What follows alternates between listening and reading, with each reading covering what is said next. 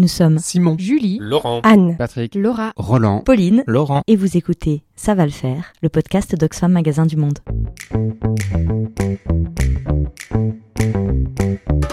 Dans ce podcast, nous explorons et enquêtons sur des sujets qui nous questionnent autour de notre cœur de métier, le commerce équitable. Nous vous invitons à rejoindre l'aventure pour découvrir les dessous des alternatives qui nous interrogent et nous donnent l'envie d'agir. Épisode 1. Vous reprendrez bien un petit café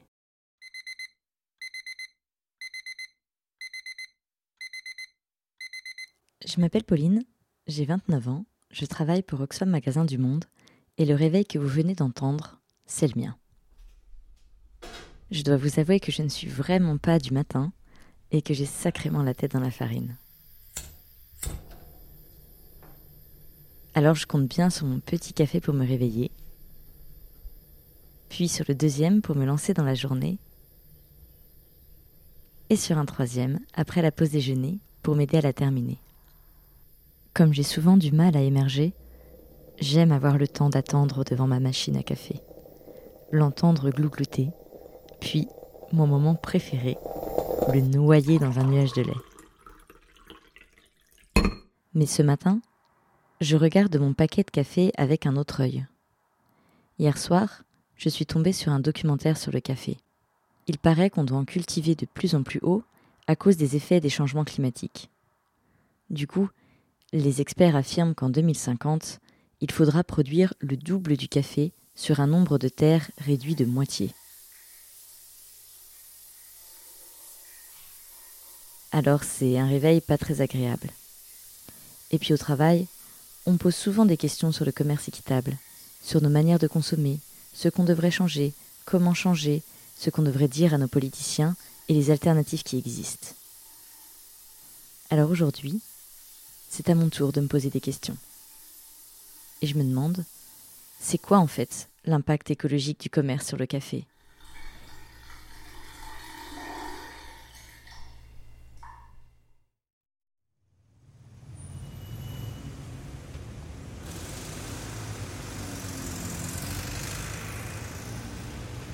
Ce midi, j'ai rendez-vous avec mon collègue Patrick, spécialiste de la question du commerce et du climat chez Oxfam. Et je lui ai proposé de se rencontrer dans mon café préféré à Saint-Gilles, histoire de se mettre dans le thème.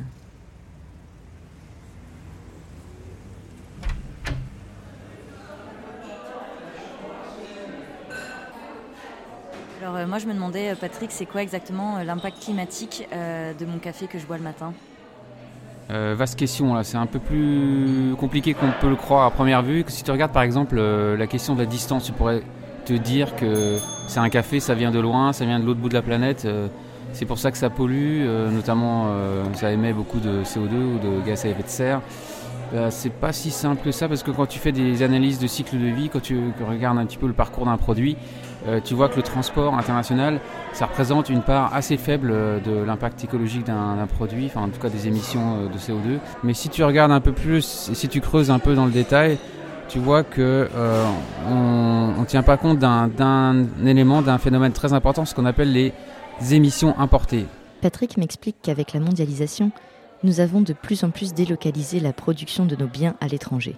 Résultat, on ne pollue pas moins, mais on pollue ailleurs. De plus, ces émissions ne sont pas comptabilisées dans les grandes conférences sur le climat, puisque chaque État compte les émissions de son territoire. Pourtant, les émissions restent contenues dans les produits que l'on achète. Euh, par exemple, dans le cas des négociations climatiques euh, du type COP euh, 26 à Glasgow, euh, la conférence qui va, venir d'ici la fin de l'année, euh, on comptabilise les émissions au niveau territorial. C'est-à-dire qu'on compte ce qui est émis sur le territoire. Et donc les émissions importées, c'est-à-dire qui se trouvent dans le produit, ne vont pas être comptées. Et donc la responsabilité de ces émissions va retomber sur le pays euh, producteur. Et là, c'est une vraie question en fait, euh, dans le cadre de, de- des négociations climatiques internationales et sur des questions de justice, climatique au sens large, c'est la question de la responsabilité euh, des émissions. Qui est responsable? Le pays consommateur ou le pays producteur? Moi, j'aurais tendance à dire c'est le pays consommateur puisqu'il est le bénéficiaire final. Et donc là, on a vraiment une, une vraie question de, de justice climatique et de responsabilité climatique. Ok, je comprends un petit peu mieux, mais concrètement, moi, en tant que consommatrice, qu'est-ce que je peux faire? Est-ce que je devrais arrêter de boire du café ou et est-ce que ça, ça va pas plutôt pénaliser les petits producteurs? Euh, arrêter le café, ouais, pourquoi pas. Après, je connais beaucoup d'addicts au café, euh, peut-être que tu en fais partie, qui ont besoin de leurs 3-4 par jour. Euh, donc, je suis pas sûr que c'est la bonne solution. Et puis, par ailleurs, il faut se souvenir que acheter du café, ça, permet à des pays producteurs de café de, vivre, hein, des petits producteurs de vivre, hein, via leur cachet le café qu'on leur achète. non, je pense que la meilleure chose à faire, c'est encore de consommer un café responsable, c'est-à-dire qu'il soit à la fois biologique, mais aussi équitable. Pour Patrick, ce qui est vraiment important de retenir, c'est que le prix juste donne les moyens de la transition aux producteurs et permet de rendre cette transition égalitaire. Après cette discussion avec Patrick, j'en conclus que les enjeux de l'atténuation climatique se jouent à tous les échelons de la chaîne, l'individu, l'international, mais aussi à l'échelle de la filière. Chaque maillon de la chaîne est responsable d'une partie des émissions. Pour en savoir un peu plus, je décide de m'entretenir avec Douchka, directrice de la communication chez Fairtrade Belgique et fine connaisseuse de la filière café. Ma première question, du grain de café à ma tasse, à quel niveau se situe l'impact écologique le plus fort? C'est au niveau des pratiques agricoles qu'il y a le plus d'émissions euh, CO2. 63% sur la totalité de la chaîne de production, ce qui est assez énorme euh, en fait. Donc qu'est-ce qu'il faut regarder? C'est comment est-ce que le café est produit? L'utilisation de la terre contribue à 22% euh, sur sa chaîne de production. Ensemble, ça contribue à 85% des émissions euh, carbone. Quand on rajoute le packaging, on arrive à 95% des émissions carbone. Douchka me précise aussi que les impacts écologiques sont accentués au niveau des grandes plantations, car elle pratique la monoculture, avec beaucoup de pesticides et d'engrais chimiques. Je lui ai donc demandé de me parler de l'adaptation du café au dérèglement climatique. Alors le secteur du café va vraiment être obligé de s'adapter euh, au changement climatique parce que euh, le café est très sensible aux variations climatiques. Il peut être cultivé autour que autour d'un certain périmètre euh, de l'équateur et à, peu près à 1000 mètres d'altitude. un peu plus chaud, un peu plus froid et ça change tout pour le café et pour la récolte. Si le café est très sensible au dérèglement climatique, quelle est alors la marge de manœuvre des producteurs pour y faire face? Il y a d'une part ce que le réchauffement climatique impose aux producteurs et ce que les producteurs eux-mêmes peuvent faire pour limiter leur empreinte. Une des choses aussi qu'on retrouve beaucoup chez les petits producteurs, c'est le fait qu'ils sont dans une démarche beaucoup plus écologique où par exemple au lieu d'utiliser des engrais chimiques, eh bien on va créer des engrais naturels à partir de la pulpe euh, de la baie de café. Tout dans le café peut être réutilisé. Et si les modes de production ont un impact écologique fort, comment devons-nous agir pour aider les producteurs à s'adapter? Eh bien, c'est sur le choix des produits en fonction de comment ils ont été cultivés, comment est-ce qu'ils ont été euh, produits, les modes de production agricole. C'est là où se trouve vraiment la clé et aussi le prix qu'on veut bien concéder aux producteurs tout en amont de la chaîne. Parce que les deux vont ensemble. Il est impossible de croire, enfin je veux dire, c'est vraiment une erreur de croire que euh, on va pouvoir euh, lutter contre le réchauffement climatique euh, en payant rien du tout à un producteur qui se retrouve avec des revenus qui ne couvrent même pas ses frais de production. Pour clôturer l'entretien, j'ai demandé à Douchka ce qu'elle pensait de l'avenir de la filière. est-ce que nous pourrions arriver à créer une filière 100% équitable sans pour autant impacter notre consommation? Eh bien, je ne sais pas lire dans le mar de café, mais j'ai envie de dire oui. Je crois fermement en une filiale 100% équitable pour le café, parce que je ne crois absolument pas à la durabilité du système conventionnel qui s'épuise, qui épuise les sols, qui épuise les humains. Je dirais même, il n'y a pas d'autre solution. Si on veut boire du café encore pendant les siècles à venir, commençons déjà par payer correctement les producteurs tout en amont de la chaîne, parce qu'avec ça, ils vont pouvoir s'adapter eux-mêmes et euh, plus investir dans des pratiques agricoles durables, euh, plutôt que de donner raison à des grandes plantations qui épuisent nos sols et émettent énormément euh, d'émissions CO2. Voilà qui me rassure. Boire du café, oui, mais pas n'importe lequel. Un café bio, équitable et produit dans le respect des conditions de travail et de l'environnement. Sur le chemin du retour, j'en profite pour me racheter un paquet de café. 3,35. Et voilà, super, merci beaucoup.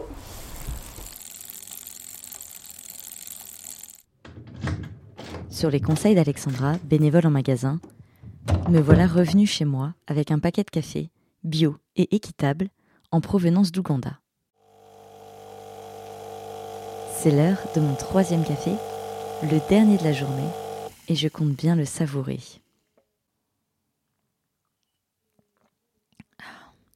Je me laisse transporter en regardant le fond de ma tasse. Et je me retrouve d'un coup à Bushini, en Ouganda, où je retrouve Yorkonia, qui travaille à la coopérative des producteurs de café d'Ankole. Il m'invite à marcher dans les champs de caféiers de la coopérative. Yorkonia travaille à la coopérative depuis plus de 7 ans et il m'explique les impacts du changement climatique sur les caféiers et sur sa communauté. Si nous n'agissons pas maintenant, les glissements de terrain vont s'accentuer. Bien entendu, ces glissements de terrain représentent de grands risques d'inondation et d'érosion des sols qui continueront de croître dans le futur. Ensuite, les producteurs qui n'ont pas de système d'irrigation solide ne pourront plus pratiquer la culture de café car l'agriculture dépend de l'irrigation. Ils seront donc forcés de quitter leur village pour aller se réfugier et s'entasser en ville à la recherche d'un autre travail. Un autre challenge qui nous attend est celui de la pénurie de nourriture, qui causera des morts et des famines, car les réserves de nourriture dépendront des agriculteurs qui ont des systèmes d'irrigation.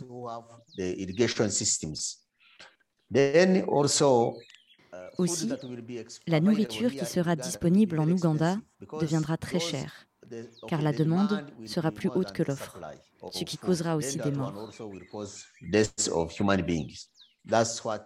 Voilà tout ce qui nous attend si nous n'agissons pas maintenant. ACPCU disparaîtra aussi puisque nos agriculteurs auront de plus en plus de mal à cultiver le café et donc ne pourront plus fournir nos acheteurs. Face à ce constat, je demande d'ailleurs Konya comment est-ce que la coopérative s'adapte? En tant que coopérative, nous soutenons nos producteurs et les sensibilisons à la gestion des sols. Par exemple, en creusant des trous dans les sols pour éviter leur érosion, mais aussi pour permettre de récupérer l'eau de pluie.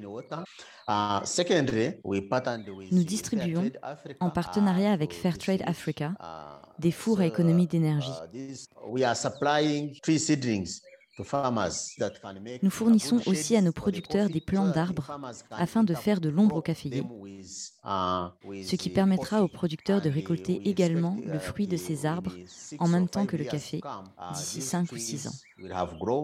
Malgré tous ces projets positifs, des obstacles persistent.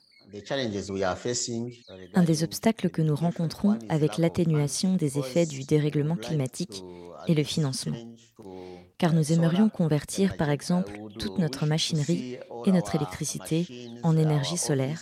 Mais bien sûr, cela a un coût.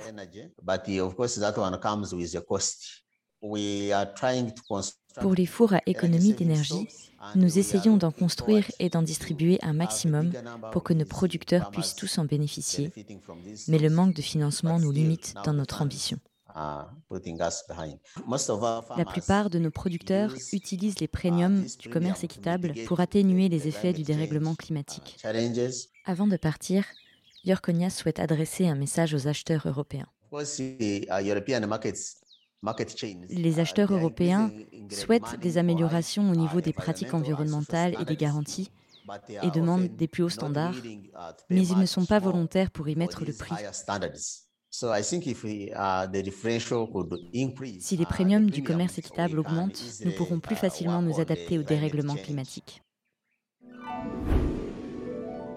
De retour dans ma cuisine, j'ai la tête bien remplie.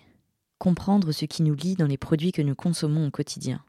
Voilà une des recettes pour une consommation responsable, plus sobre et de meilleure qualité. L'impact de la consommation d'un produit venant de loin sur le climat dépasse la seule question du transport des marchandises. Il réside dans la manière de cultiver, de produire, de négocier et d'acheter. Réduire ma consommation de café sera certes bénéfique à ma santé, mais il s'agirait plutôt d'améliorer ma manière de consommer. Équitable, biologique, en vrac et dans une cafetière italienne. Et ce n'est que le café. Il y a mille autres produits, alimentaires, artisanaux, textiles, technologiques, pour lesquels nous devrions questionner leurs origines, leurs mécanismes de production et surtout leurs impacts sur l'environnement. La manière dont nous faisons du commerce a un impact considérable sur l'exploitation des sols, des ressources et par conséquent sur le climat et nos vies humaines. Pourtant, il est l'angle mort des négociations climat. On n'en trouve par exemple aucune mention explicite dans l'accord de Paris. Les producteurs et productrices, aux premières loges du dérèglement, ne peuvent s'adapter que s'ils en ont les moyens. Alors que des alternatives au commerce néolibéral existent depuis des décennies, il est temps de les valoriser à plus grande échelle. Il est temps de rendre le commerce juste, équitable, et de le mettre au service de la justice climatique. Vous venez d'écouter Ça va le faire, produit par Oxfam Magasin du Monde. Si vous voulez en savoir plus sur ce sujet ou d'autres sur lesquels nous travaillons, retrouvez nos contenus sur notre site internet, onglet ressources ou campagne. Pour écouter d'autres épisodes de ce podcast ou vous abonner, rendez-vous sur Spotify, SoundCloud, Deezer ou sur votre plateforme d'écoute préférée. Et surtout, n'hésitez pas à commenter, à partager et à mettre des étoiles.